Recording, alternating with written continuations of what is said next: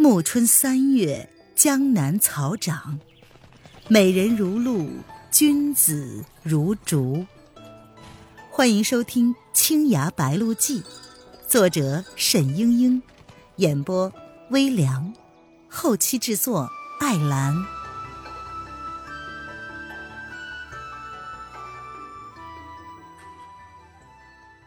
第五十四章，魏亡妻决斗。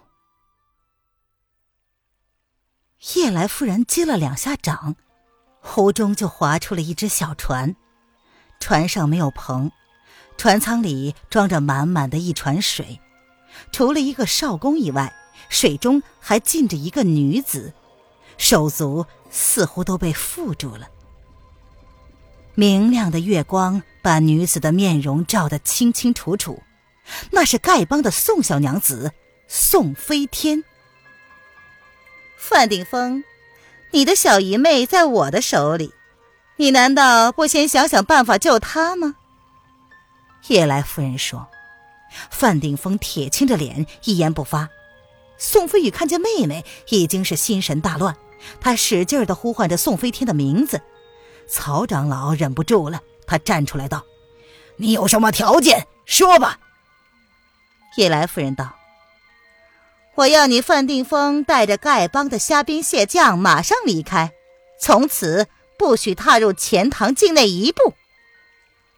范定峰咬牙切齿的冷笑道：“哈哈哈，我们兴师动众的来，听你一句话就走。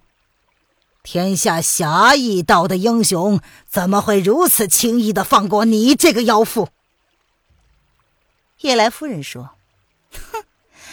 宋飞天是你的亲戚，所以我只是要你走，没有赶别人，不算是过分吧？你也不用着拉大旗扯虎皮，排出天下英雄的幌子来，什么侠义了，什么正道了？范定峰，你的用意瞒得过我吗？钱塘王谁来做，这是我们钱家的事儿。我自然会去和钱世俊商量，哪里轮得着金陵的皇帝来管？范定峰厉声的道：“妖妇，休得花言巧语！为天下除害，人人管得。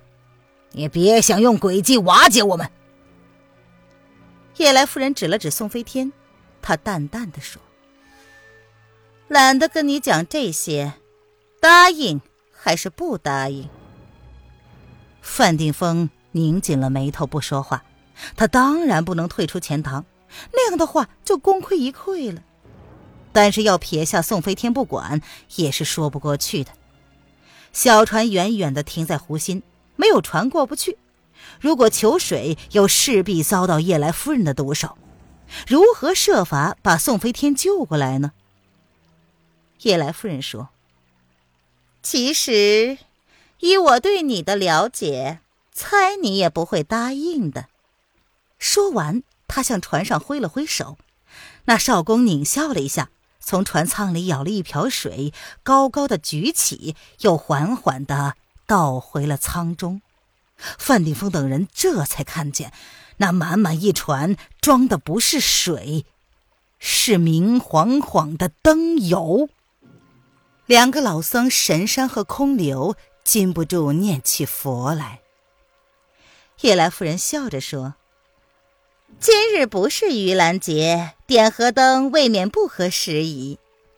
这人灯呢，倒是够大，一会儿我们比武的时候点来助助兴，也不坏呀。”你不能烧死我妹妹！宋飞宇惨叫着冲向叶来夫人，说什么也要把妹妹救出来。范定峰一甩袖子，扣住了宋飞宇的肩膀。宋飞宇猝不及防，被点中了穴道。你，你干什么？师妹，你不能去送死！范定峰喝道。他的神情激动，背过脸去，也不管宋飞天听不听得见，对着河上的小船朗声道：“小妹，听着，你是丐帮的好女儿，慷慨就义，不可害怕。姐夫和阿姐今日救不得你，日后……”定当杀了这个万恶的妖妇，为你报仇，懂了吗？宋飞天像是早已昏了，并没有回答。叶来夫人听了，只是冷笑。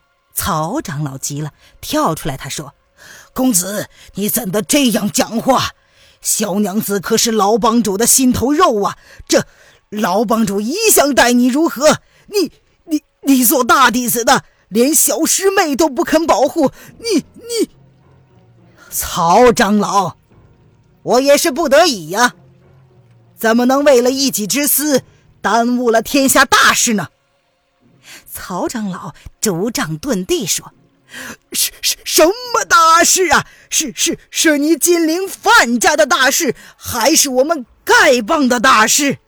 我们丐帮一向洁身自好，从来不与皇室勾勾搭搭。”行了行了，叶来夫人不耐烦的打断道：“你们啰里啰嗦讲完没有？范公子，给个答复吧。”宋飞宇动弹不得，他厉声的叫道：“范定峰，你要是不救我小妹，我一辈子不原谅你。”范定峰缓声的说：“师妹，我对不起你们姐妹。”夜来夫人闻言，朝着小船又挥了挥手。曹长老拄杖点地，飞身一起，不顾一切的冲过去救宋飞天。一阵香风扑面而来。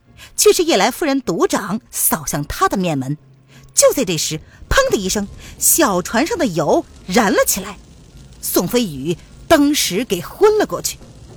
什么人？夜来夫人惊叫道。只见火光之中出现了一个皎洁的影子，众人还没有看清，那影子竟然从水中拎起了一个大包，踩着水面，如寒塘渡鹤一般飞也似的走了。只听哗啦一声。小船散了架，沉到了水里。夜来夫人会着水上漂的轻功，扑过去就要去追这个救宋飞天的人。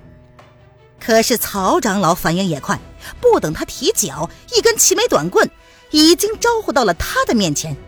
随行的曹志平、空流、神山等人亦纷纷围了上来。救了宋飞天的人是沈轩。他跟随范定峰一行人从天目山到了钱塘府，又从钱塘门跟到了八卦田。他此时的内功已经臻于化境，行事又细密，一路上从未有人发觉。本来对范定峰这个小姨妹宋飞天，沈轩并无好感，但是范定峰居然真的不救他，他也不能看着他被活活的烧死。沈轩出手甚快。在掠过小船的一刹那，把那捆紧的宋飞天从燃烧的油中提了出来，用湖水浸灭了他身上的火焰。但是灯油点燃的火来势太猛烈了，宋飞天的脸还是被烧得惨不忍睹，好好的花容月貌竟变得如同鬼魅一般。宋飞天的神志尚清，眼中滚下了一串串泪珠。叶来夫人安排了这样的好戏，怎舍得让受刑的人昏迷的无知无觉呢？宋飞天不过是被点了哑穴而已。沈轩随手解了他的穴，只听他一声一声的痛哭起来。不好！沈轩忽然想起一件事，撇下了宋飞天，急忙朝八卦田奔去。您现在收听的是由微凉演播的。《青崖白鹿记》，更多微凉免费小说尽在微凉微信公众号“微凉有爱”。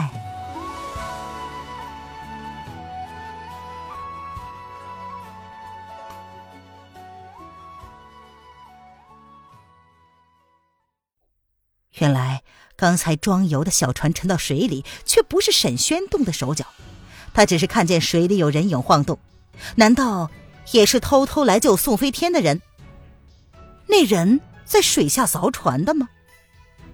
倘若如此，船沉之时，燃烧的火油势必倾到那个人的身上，危险至极。沈轩这样想着，悄悄的回到了湖边自己上岸的地方，却发现草丛之中趴着一个人，他全身焦黑，却又是湿淋淋的。那个人已经爬不动了。但是他的嘴里兀自喃喃的说着：“飞天。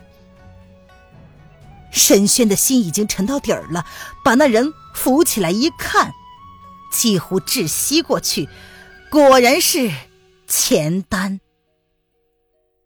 钱丹被大火烧得奄奄一息，双眼已经看不见了，几乎没有认出沈轩来。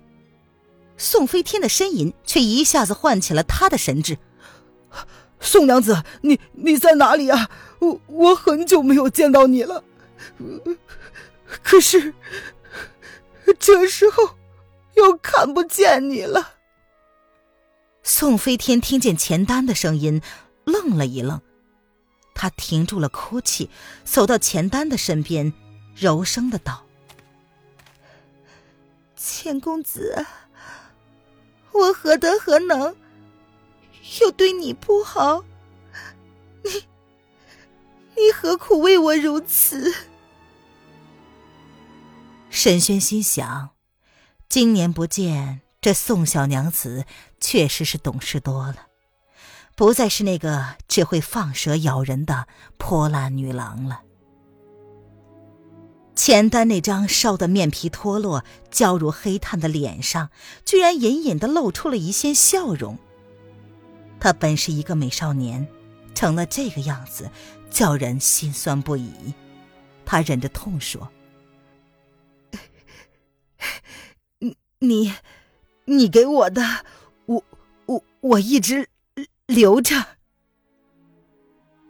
他的手心里掏出了一团鲜艳的颜色，赫然是从前宋天飞送给假扮成楼迪飞的沈轩的那一个同心结子。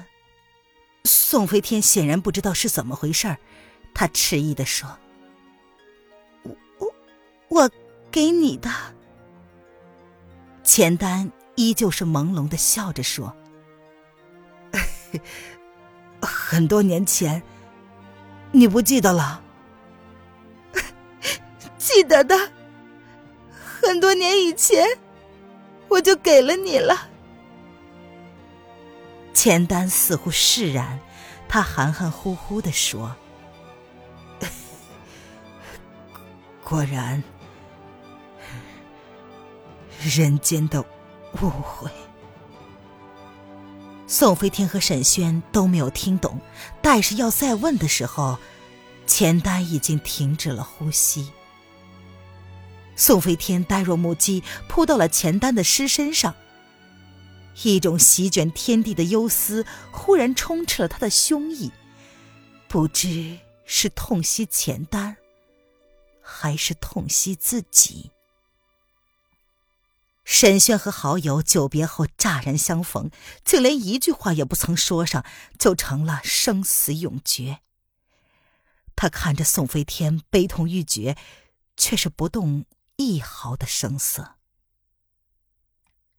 远处传来了阵阵的呼喝声，沈轩猛然惊起，今晚还有更重要的事儿，在八卦田的中央。叶来夫人正在和神山空留二僧过招，曹长老和曹志平似乎已经负伤，坐在一旁吐纳。范定峰却似气定神闲，守在了被点了穴的妻子身旁，打定主意，最后一个出战。神山空流本是师兄弟，兵器各是一支七宝禅杖，他们自幼合练双杖合璧的武技，一向同时出手。很早就在江湖上出了名。不过这时，两只禅杖却施展不开。叶来夫人使出了她的法宝金蛇鞭，刚柔相济，进退有度，把两只禅杖带得团团转。两僧努力许久，金蛇鞭粘在了禅杖上，甩也甩不开。两人对视一眼，忽然同时大喝一声：“这是禅门之中有名的狮子吼！”全身的内力聚于丹田。爆发而出，震耳欲聋。夜来夫人见状，手腕一松，竟出奇招，长鞭的扁兵脱手，向二僧砸来。狮子吼是极耗费内力的一招，空流的功力较弱，闪避较慢，小臂被落下的鞭尾扫了一下，顿时火辣辣的疼了起来。夜来夫人微微一笑，飞身过来截取金蛇鞭。忽然，空中一把长剑轻轻一拨，金蛇鞭又腾空而起，向湖中远远的飞去。夜来夫人本拟接鞭之后更有后招，置空流神山于死地，想不到半路杀出个程咬金，为了谨慎起见，只好避开。来人在空流前落地，反手一剑，将他的左臂齐肘切下。空流是又痛又怒，他叫道。哦，你你作甚？拾起禅杖要向那个人的头上砸去，沈轩手搭在他的肩上，轻轻的按下。空流觉出他的内力柔和，却是绵绵不绝，极为深厚，不觉的坐倒在地上。这时沈轩却已经点了他伤处的穴道，止住了血。范定峰跑过来喝道：“来者何人？”沈仙淡淡的说：“你不认得我的。”一边却是对着空流道：“晚辈鲁莽，但若非如此，大师的性命就不保了。”空流看见自己被砍下的左臂已经变得漆黑，夜来夫人的金蛇鞭上也附有无药可解的尸毒，中招者除了割去手臂，确实没有其他良法。空流又是害怕又是感激，眼睁睁的瞧着沈轩给自己敷上了金疮药。忽然他道：“这这，这是洞庭派的灵药。昔年医仙沈斌大侠曾经用此药救过老衲一命。这位少侠，你你是？”沈轩不语。今年不见，原来你竟没有死。叶来夫人慢慢的走过来，别人不认得沈轩，她却已经想起来了。你不但没死，好像武技也是大有长进。只是你显得很憔悴呀，哼，想来他已经不在了。沈轩给空流仔细的包扎好断臂，方才转身道：“是的，这就是我今晚。”来找你的原因，叶来夫人说：“中了我的尸香无影手，没人活得下来。他死的很可惜呀，你也有责任。当初如果你为我配制了解药，岂不是连他也救了？你总是说尸香无影手的尸毒是无药可解的，其实天底下也没有绝对的事儿。”你这样聪明的人，何必墨守成规呢？本来应当试一试的。沈轩心中一震，却是道：“哼，我就是配得出解药，也不会给你的。”很好，有骨气。其实我目前的状况，你最清楚。沈轩当然清楚。很早以前，他就诊出夜来夫人练的尸香无影手会毒死他自己，期限不过一二年。眼前他虽然仍旧厉害，其实已经是病入膏肓，无药可救了。刚才他落地时站立不稳，就是尸毒发作的症状。夜来夫人自己也察觉到了，所以一定要做最后的一搏，死于决斗。要比死于尸毒发作好得多，他说：“你报不报仇，结局都差不多。